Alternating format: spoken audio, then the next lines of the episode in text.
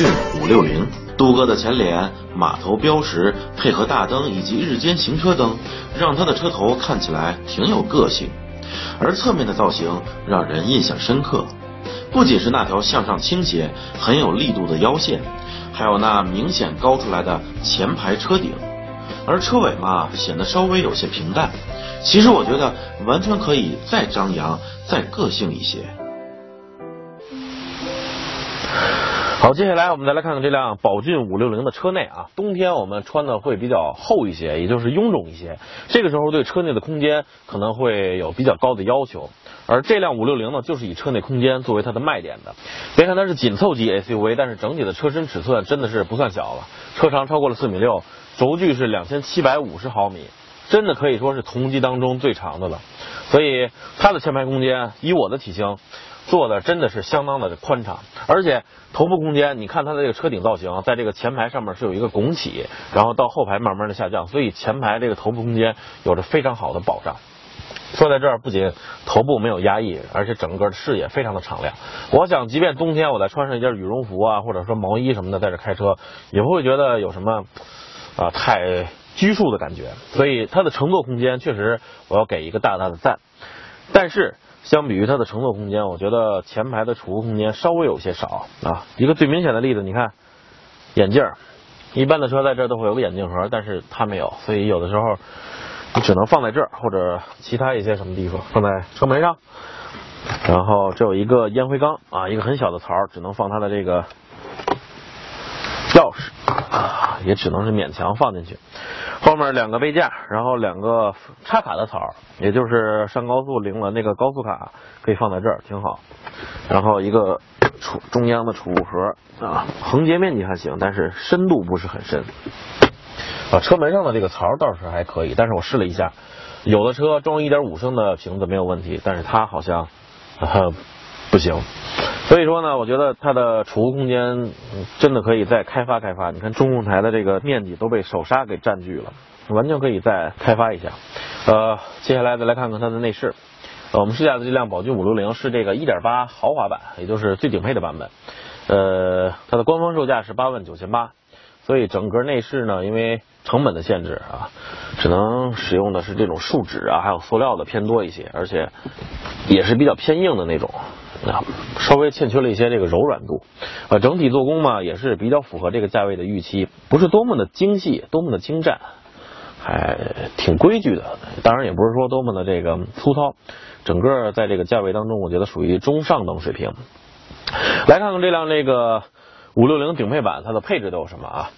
呃，驾驶车窗的这个一键升降，呃，后视镜折叠。然后电子稳定程序、倒车雷达、定速巡航、多功能方向盘，没有自动大灯，也没有自动雨刷，呃，自动空调。它的这个中控的操作界面我很喜欢，一会儿看一下啊。嗯，还有一个面积比较小的一个天窗。此外，在它的这个行车电脑当中还可以显示里程啊、平均油耗以及四个车轮的胎压。呃，安全气囊个数我看了一下，啊，一边就两个，包括这个正前方啊副驾，还有这个侧面。呃，我们来看看这个中央的显示屏，启动稍微有点慢。看了这个界面，是不是你觉得和这个 Win 八的那种操作界面颜色呀，这种布局都差不多啊？我们来看看这个菜单，你看这个，在这儿有导航、USB 等等的。来看一下这个触控的反应啊，导航正在载入数据。好，再进入菜单。然后比如说，呃，收音，整体的这个触控的反应还是可以的。最重要的你知道什么吗？就是它的这个界面非常的简洁，非常的清晰啊，而且这个每一个按钮的面积都很大，所以你想点什么，用眼睛一瞟，余光一扫就能看到。然后这个面积很大，所以手指你点的话也不会有什么。误碰的现象，或者说点不着的现象啊，不像有些这个车载系统很小，虽然这个功能很多，但是每一项都很小，你点的话会比较费劲。呃，它还有这个手机智联，我们看，呃，请连接手机 HDMI 线到车机的 HDMI 接口，分为安卓设备和苹果设备啊，看一下啊，扫描二维码 下载这个手机智联助手，我刚才下了。是一个这个 HDMI 连接的这个帮手啊，但是呢，你还是需要线将手机和这块连在一起。不过这辆车我们翻遍了所有的地方，都没能找着那个高清的数据连接线，所以这个手机智联的测试只能说等待下次有机会的话 啊，下载好了软件，然后有那个数据线进行一个全面的这个看看，看看它到底是怎么个智联的方式。然后整个五六零给我的前排感受就是空间很宽敞啊，这个坐在这儿呃可以说是无拘无束，整个这个中控的显示屏很清晰，使用起来很方便，就是这个储物空间。还可以再多一些啊，整个内饰的精细程度还可以再提升一点点。然后配置如果能加入自动大灯啊，那就更好了。我去年试驾凯迪拉克 ATS 和 ATS L 这两兄弟的时候，我记得我说过一句话：没有花钱的不是，同样在车上没有长轴距的不是。你看看 这两千七百五十毫米的轴距，前排是我刚调好的啊，我坐的，我坐的，而且是很宽敞的调整的这个座椅位置。但是后排你看。得有一尺多了吧，这腿部空间，还有头部空间。别看它这个到后排这个车顶有点下斜的这个，但是依然保持了不错的。而且它是通过这个座椅比较轻微的向后倾斜啊，让你采取了这么一种略微有些倾斜的坐姿。所以不仅腿部空间宽敞，坐的舒服，头部空间也有了保障啊。它的车门上的这个储物空间依然比较大。虽然后排功能不是很多，只有一个 USB 接口、两个出风口，但是我觉得有这么宽敞的空间就胜过一切了。而且地板非常的平整，就是一整块面板一样。它的后排座椅可以四六分开，然后这有一个中央的宽大的扶手。我天！我觉得如果你想买一辆十万以下的 SUV，不在乎什么品牌或者说传动系统是自动还是手动，就想家里人，尤其是后排的。呃，老人小孩坐的宽敞舒服，这辆车绝对是一个很好的选择。虽然它是紧凑级 SUV，但是我觉得一些中级 SUV 的后排都要向它学习了。哎呦，你看，翘二郎腿儿。好看完了五六零的车内空间，再来看看它的后备箱。哎，这个打开的方式我们有些熟悉哈，商标的这种打开方式。那么在正常状态下呢，五六零的这个后备箱容积是四百六十升，呃，数字并不是特别大，而且呢，在这里你看到两边有这个向内的凸起，稍微占据了一些横向的这个宽度，但是它的纵向还是足够长的，而且整个这个车尾溜背造型不是特别明显，比较平直，所以这个高度也可以尽可能充分的利用起来。那么这辆车配备的呢，依然也是这个全尺寸的这个备胎啊，挺不错的。呃，它的这个后排座椅是可以放倒的，放倒之后呢，整个容积就变成了一千零一十五升，也就是说超过了一立方米。啊，我们只把这个左侧的百分之六十这一部分放倒看一下啊。将这个坐垫向前提起，然后拉这个拉手，把这个放下。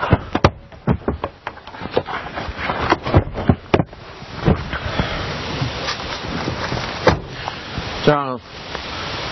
啊，再把那个拿下来，让大家看得清楚一些。这样整个你看放下的这一边，左侧是非常的平整，基本没有什么凸起或者说隔角什么的。如果内侧也放下来说，就是整个的后备箱空间真的非常大了。这个完全可以满足家里哪怕是买一些大的电器或者说装修材料也都是没有问题的。所以纵观这辆车从头体验到尾。它的这个一个卖点就是大啊，乘坐空间大，然后腿部空间大，储物箱空间也足够大啊，确实，呃，它的这个三维尺寸还有轴距没有白费啊，这个完全将优势发挥了出来。所以还是我在后排说的那句话：如果你不在乎品牌，不在乎什么手动自动啊，就想让一家人坐的宽敞舒服，平时拉个东西也方便，那这辆车确实会是你的得力好帮手。在售的三款宝骏五六零使用的都是同一款发动机啊，这个1.8升自然吸气发动机，最大功率101千瓦，最大扭矩186牛米，匹配的是一台来自于爱信的五档手动变速器啊，应该是来自于唐山爱信，因为这个厂家也是国内主流的这个手动挡变速箱的提供厂家。怎么说呢？它的这个动力调教、动力的匹配，也可以说是目前国内主流的经济型家用轿车的这个匹配的一种方式啊。但是呢，以它目前的官方售价八万九千八，你能够买到一台1.8升的自然吸气发动机，在同价位来看还是非常少见的。这一点可能能够满足人们的这种消费的心理。这台发动机的出力有一个好的地方，就是它低速下的这个扭矩还是比较不错的。从工况图上可以看出，两千转的时候就能输出差不多百分之八十的最大扭矩了，所以整体起步的时候车辆还是很平稳、很平顺的。再加上它的这个游离踏板啊，调教的也都很友好，结合起来没有什么太突兀或者说太生涩的感觉，你很容易就能控制。平稳行驶起来，感觉发动机的出力也是比较平顺的。整体来说很顺当，呃，这台发动机怎么说呢？别看它排量稍微有些大，但是在高速情况下，或者说它的后段，可能稍微有一点点乏力，后段的加速不是特别的迅速。因为要知道，我之前也开过一些这个其他的自吸加手动挡的这个家用轿车，而且排量可能比它还要小一些，一点五的、一点六的啊，整体表现很活跃的。当然，那些发动机也有一些缺失，就是。在这个低速情况下起步的时候，扭矩稍微呃不够足，所以这就是一个整体调教或者说取舍的问题了。你是要低扭充沛，还是要这个高转速情况下更酣畅一些？啊，这辆车可能更加偏向于这种家用或者城市使用的调教，起步更平稳、更从容一些。而且我刚才说它这个后段加速稍微有些疲软啊，也只是相对而言，基本上来说家用也是足够了。它的这台手动变速箱怎么说呢？要说手感的话，就是一般的手动变速箱的手感能用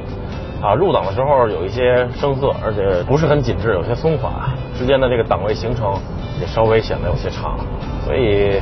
虽然它是一辆手动挡车型，但是就是负责动力的传递，并不是说让你能够开的怎么样啊。所以我希望，如果将来这辆车在之后的改款升级的话，我希望手动变速箱啊这种手感要希望能跟上来，但是开起来这辆车的这种整体的这种质感会更好一些。另外呢，这台变速箱五个档位，现在时速一百公里，它的转速是两千六百转多了啊，我觉得其实还可以把转速再压一压，或者说再增加一个档位，使用六档手动变速器